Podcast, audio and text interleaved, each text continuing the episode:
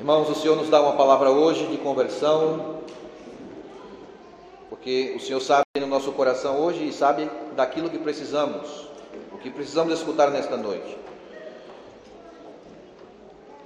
A palavra de hoje nos denuncia, porque nós, em nossa história, em nossa vida, no nosso cotidiano, temos uma tendência natural de nos defender de tudo, e tudo aquilo que fazemos é para proteger-nos, para que a nossa vida seja assegurada.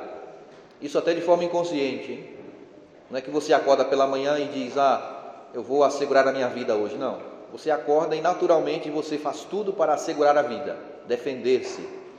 É assim. Tudo que você faz. É a tendência natural do homem, o instinto que nós temos de sobreviver, de nos manter na realidade, de poder nos assegurar um pouco, um pouco de segurança é bom. E vem Cristo hoje no Evangelho e diz: aquele que quiser salvar a sua vida vai perdê-la. Olha que coisa mais paradoxal, mais, mais contraditória.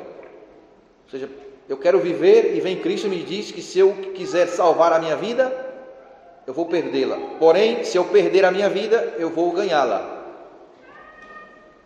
Eu vou salvá-la. Portanto, irmãos, nós muitas vezes vamos numa direção contrária àquilo que Cristo nos pede.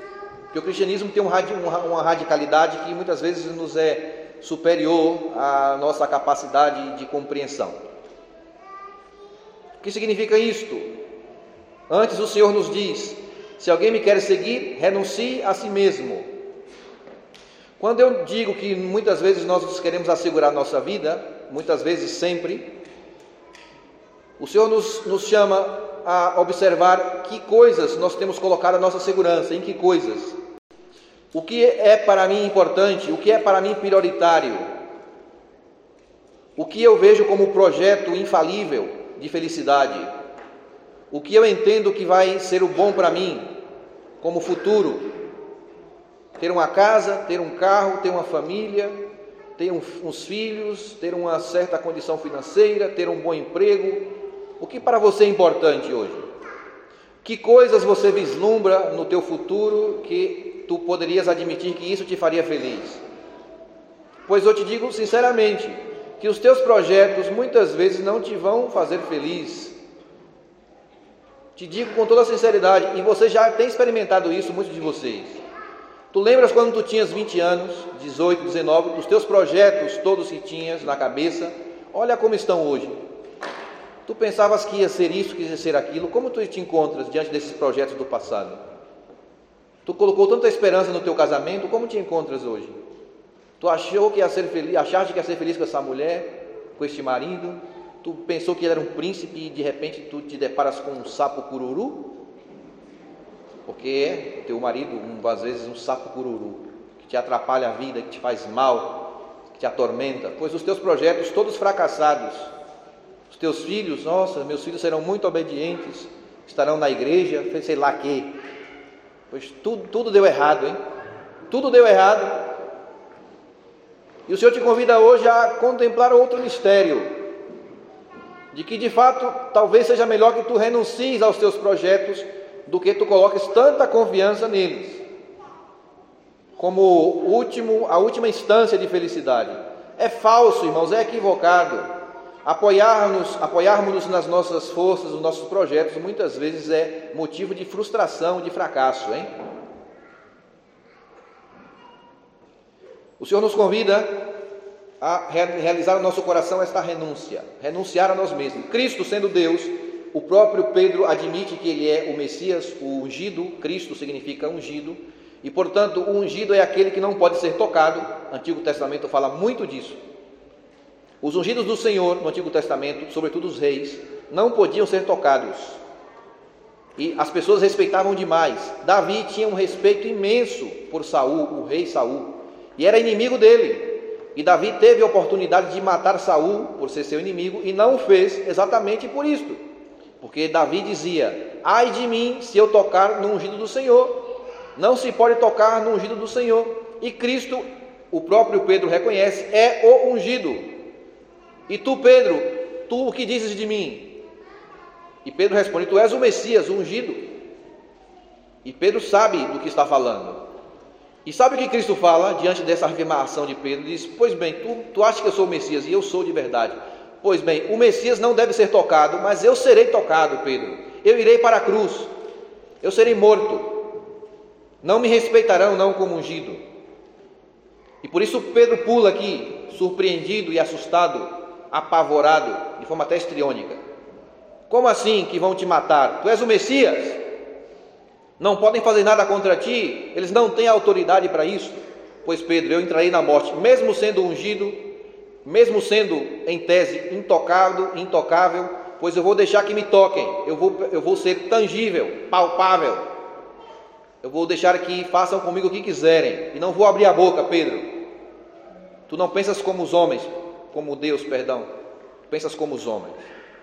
Portanto, Pedro, e a todos que estão aqui, renuncia a ti mesmo, os teus projetos, daquilo que é certo, do que é errado, sei lá que. O problema é que temos dificuldade de entender essa palavra renúncia. A nossa geração hoje é uma geração pobre de renúncia. A minha geração, eu tenho 45 anos. E as mais antigas aí, 50, 55, mais para frente, é uma geração mais dura, mais austera, aguenta mais pancada, porque nós somos criados assim. Hein? Meus pais, me, sobretudo meu pai, me tratou com muita dureza. E eu agradeço a ele. Eu trabalhei, eu comecei a trabalhar desde cedo com ele aí, no, comércio que ele tinha, e ainda tem. Eu aprendi muito cedo a responsabilidade, o valor das coisas. Na minha época não tinha internet, não. Hein? Não existia isso. Quando eu tinha 15, 16 anos. Na minha época não tinha Google.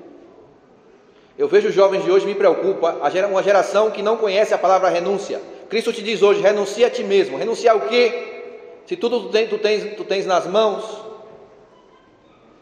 iFood, queres comer? iFood, né? Queres comer? Delivery, tudo em inglês para ficar bonito. Delivery. Motoboy, até, até o motoboy é em inglês. Motoboy. E tu ligas e está tudo pronto.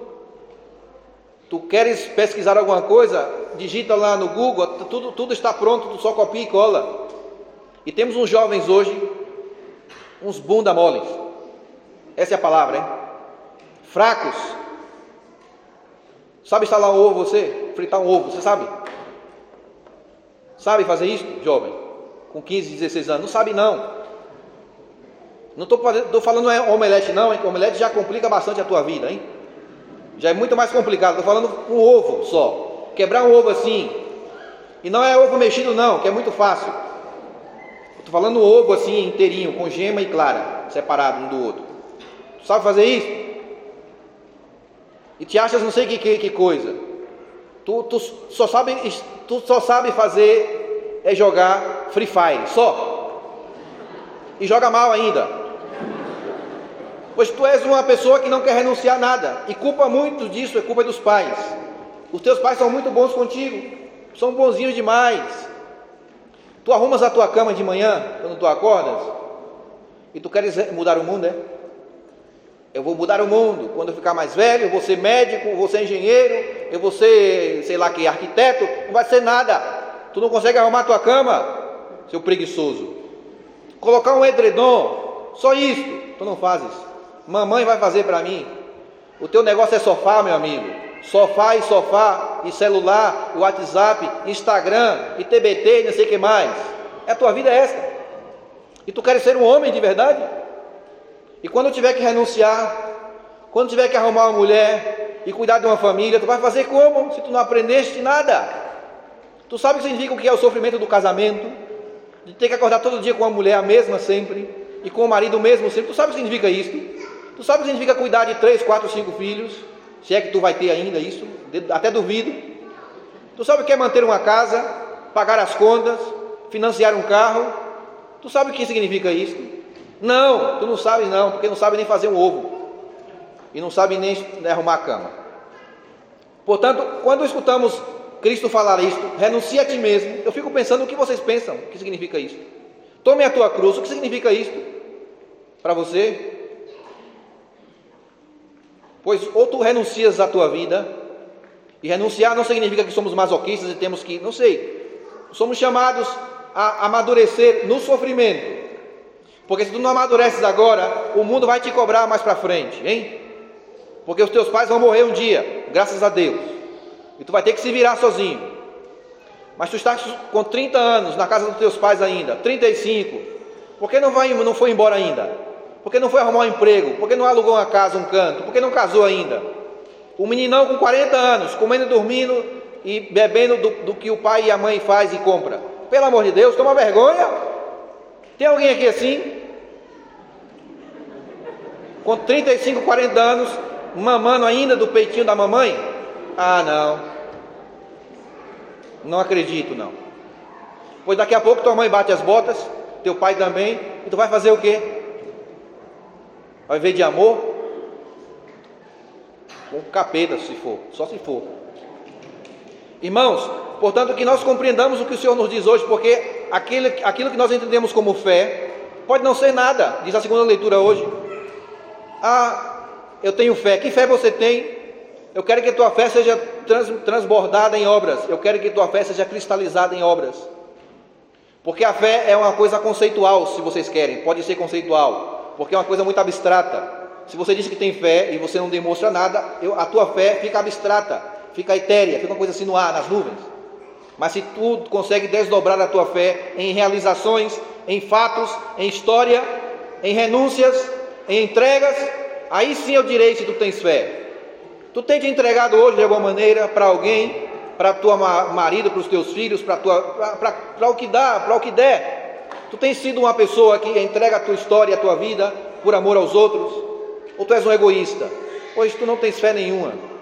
Tu não entendeste nada dessa palavra aqui que diz: O Senhor abriu os meus ouvidos para que para que eu não resista, para que eu não volte atrás. Mas nós voltamos atrás sempre. Estamos sempre fugindo de tudo correndo de tudo, nos evadindo, escafedendo-se da cruz, do sofrimento e da morte. Não queremos sofrer e não queremos sofrer, então eu me separo. Não quero sofrer e me rebelo com o meu pai. Não quero sofrer, faço birra. Não quero sofrer, faço biquinho. Deixa de frescura, para com essa história, seja homem. Assuma a tua realidade, os homens também, os adultos. Assumir a realidade, qual é a tua realidade hoje? Qual é? A tua esposa, os teus filhos? Assume isso. De verdade, hein? Com todo o teu coração como um homem de verdade, não como um menino, um moleque aí, chorão, beberrão, be bebezão, perdão, beberrão também, porque claro, é um bebezão e não aguenta a cruz, tem que beber, aí vira bebezão e beberrão, tudo, porque é uma forma de se alienar e encher a cara de cachaça e outras coisas mais. Portanto, irmãos, se nós temos Deus como nosso auxiliador, diz aqui Isaías, então nós podemos colocar o nosso rosto como impassível como pedra, diz a palavra.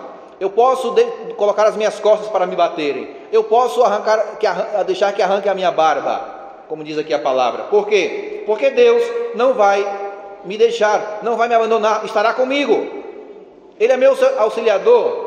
Eu posso entrar na cruz, posso entrar na morte, posso entregar a minha vida, porque eu sei que Deus não vai me abandonar, não vai defraudar-me, não vai é, tirar-me de mim aquilo que Ele me prometeu, que é a vida, a alegria, a ressurreição a glória que vocês quiserem. Portanto, ânimo, hein? Então deixa de meninice, de mimimi, de frescurite aguda. Seja homem, seja mulher de verdade e que possa compreender essa palavra. Se alguém me quer seguir, renuncie a si mesmo, tome a sua cruz de verdade e me siga como homem, como mulher de verdade que temos que ser. De pé.